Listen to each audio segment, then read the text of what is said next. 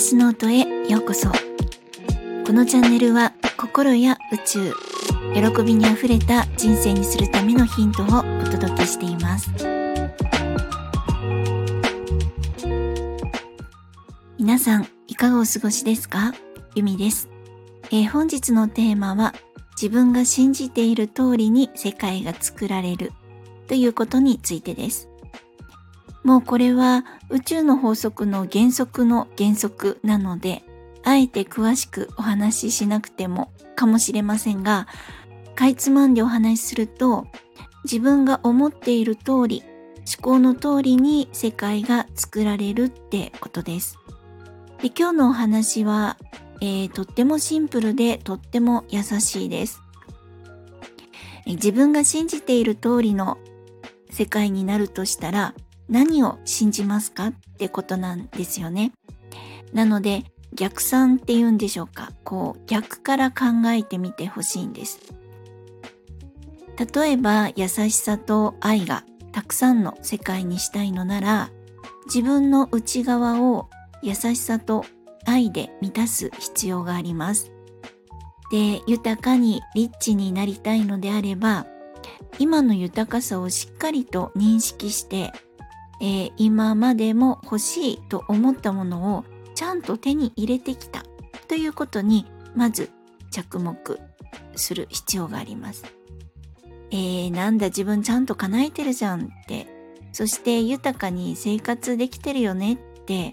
ちゃんと一旦認めるっていうことなんですね。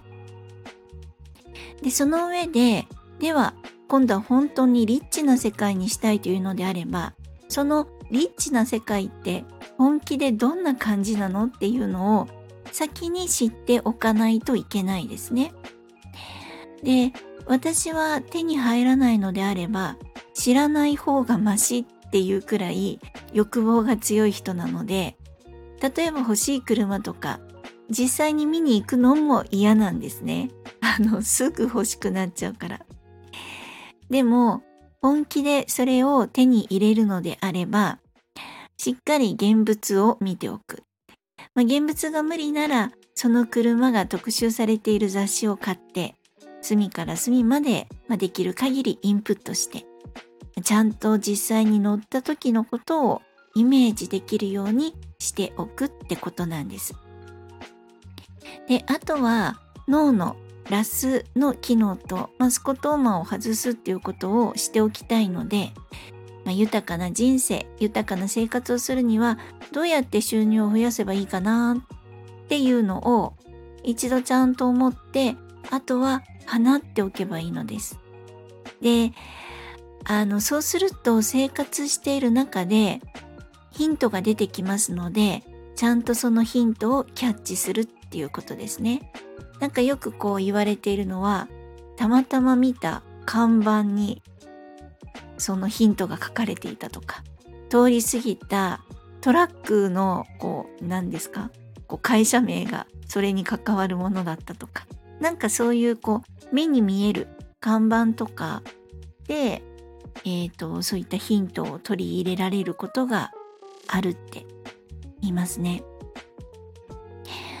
なのであの特にお金のことですねその豊かな生活っていうこと収入とかを考えた時に入ってくる方向方法を自分でえ、ー、と決めてしまわないということです。で決めてしまうとその限られた方法でしかあのお金が入ってこないっていう、えーと自分が決めてしまうことになるのでどんな収入の方法があるかなって放っておいてあとはもう本当に宇宙の采配というかきちんとヒントが来るので、えー、そこはもう寝て待てぐらいの感じですね。ヒントをキャッチするっていうことです、えー、優しい世界とか愛で満たされた世界なら、まあ、実際にむちゃくちゃハッピーエンドの映画を見るのもいいと思います。なんか自分の中が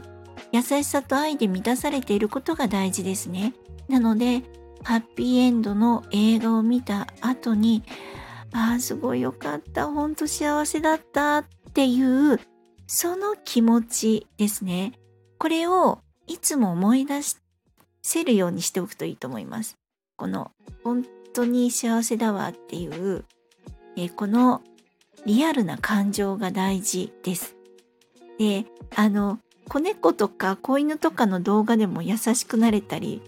しますよね。私大好きなんですけど。あの、もう本当にそういった優しさとか美しさとか愛をたくさん取り入れて自分から発する思いとかも、えー、優しさで溢れるようになると自然とそこ外の世界も優しくなります。だってその優しい視点から外を見ているから世界を見ているからということになるんですね。でこれは鏡の法則になるんですけれどもまあ、外に出て、ああ、今日も幸せだな、あったかいな、太陽ってすごいなって、地球ってすごいな、お花が綺麗だな、風が心地いいな、空気が美味しいなって歩いてると、自然と通り過ぎるなんかこう犬のお散歩をしている人とかそのワンコにもお散歩してもらってよかったねとか可愛いワンコだなとか幸せだねって思いますし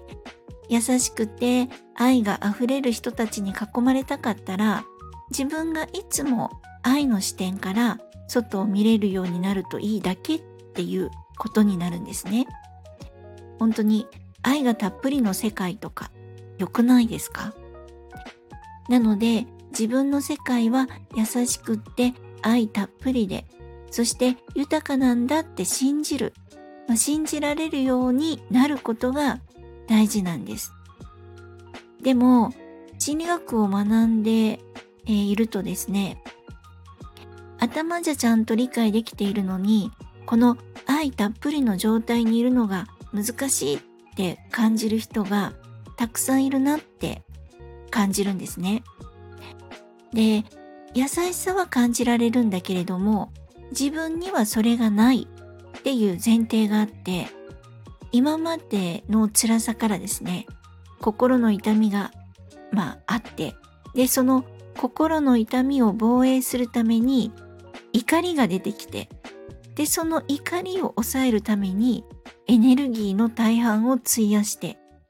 本当の人生を進むっていうことにエネルギーが使えなくなっちゃうんですね。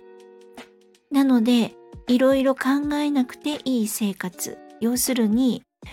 え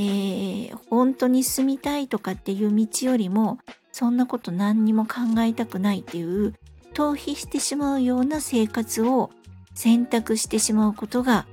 あるんですねこれ実際にです。で心が痛いからもう今まで辛かったからそれも致し方ないと思います。でも本当はやっぱり思い通り幸せな人生に進んでほしいし進みたい。で、そうするとやっぱり自分を整えるっていうことが大事かなって思います。で、自分の整え方はその問題によっても違ってくるかもしれないですけど、やっぱり慈愛ですね。自分を愛すること。すごく大事で有効だなって思ってます。で、これは自分の大親友になるまあ、応援団長になるっていうことなんですが声をかけたり寄り添ったりも難しい場合はただただ愛と優しさのエネルギーを送る送るというイメージをしてください。であのまあうーんインナーチャイルドワークっていうものもあるんですがインナーチャイルドワークはもっと難しいと思います。すごく時間をかけたりあとはちゃんとその子供の頃の自分インナーチャイルドをイメージしないといけないのでこれは大人の自分に、えー、寄り添ったり声をかけたりっていうのよりも結構あの うーん力を使うっていうか、まあ、余力がないとあの難しいかなって思うので、まあ、この慈愛っていうですね大人の自分に寄り添ってあげるっていうこのまあ愛と優しさのエネルギーを送るっていうイメージだけでもいいと思います。まあやり方としてはですね、ほんとなんかよくわからんし苦手だけど愛のエネルギー送るわってイメージするだけでいいです。これ自分にですよ。で、自分に対して1分ぐらい時間をとってあげて、愛のエネルギー送ってる感じよくわかんないけどって言ってやってあげてください。で、要するにちゃんと自分に時間を使ってあげるっていうこともこれも大切な慈愛になるんですね。で、そして慈愛が進むと他人のことも愛せるようになります。で、もっと言うと、もう他人のことは愛したくなければ愛さなくてもいいんです。これも慈愛なんですね。自分の気持ちを大切にするっていうことなんです。でもですね、こう、やけっぱちとか、なんか世の中にムカつくから、もうみんななんか嫌いみたいなですね。そういう愛したくないは、あの、ダメです。慈愛の場所からではないですからです。なので、えー、幸せな世界にしたいのなら、自分の内側を整えるというのが実は先なんですね。見たい世界を先に内側に作ります。美しくって楽しくて幸せな豊かな世界を先に心の内側に作るということですね。で、そして自分の世界は豊かで美しくって優しいんだっていうのをちゃんと信じ続けるんです。この美しくって幸せな世界を内側に先に作るために私たちはこう心の世界心理学とか宇宙の法則とか引き寄せとかそういったものを学んだりまたは興味を持って知っていくっていうことをしているんだと思っています。えー、豊かで幸せな世界をぜひ自分の力で作っていけたらいいなって思っています。えー、今までの配信や今回のお話でわからないところがありましたら、ぜひコメントやレターいただけると嬉しいです。そして、いいねやフォローもしてくださるととっても嬉しいです。本日も最後までお聴きくださり、本当にありがとうございました。皆様、ぜひ良いお時間をお過ごしください。ではまた。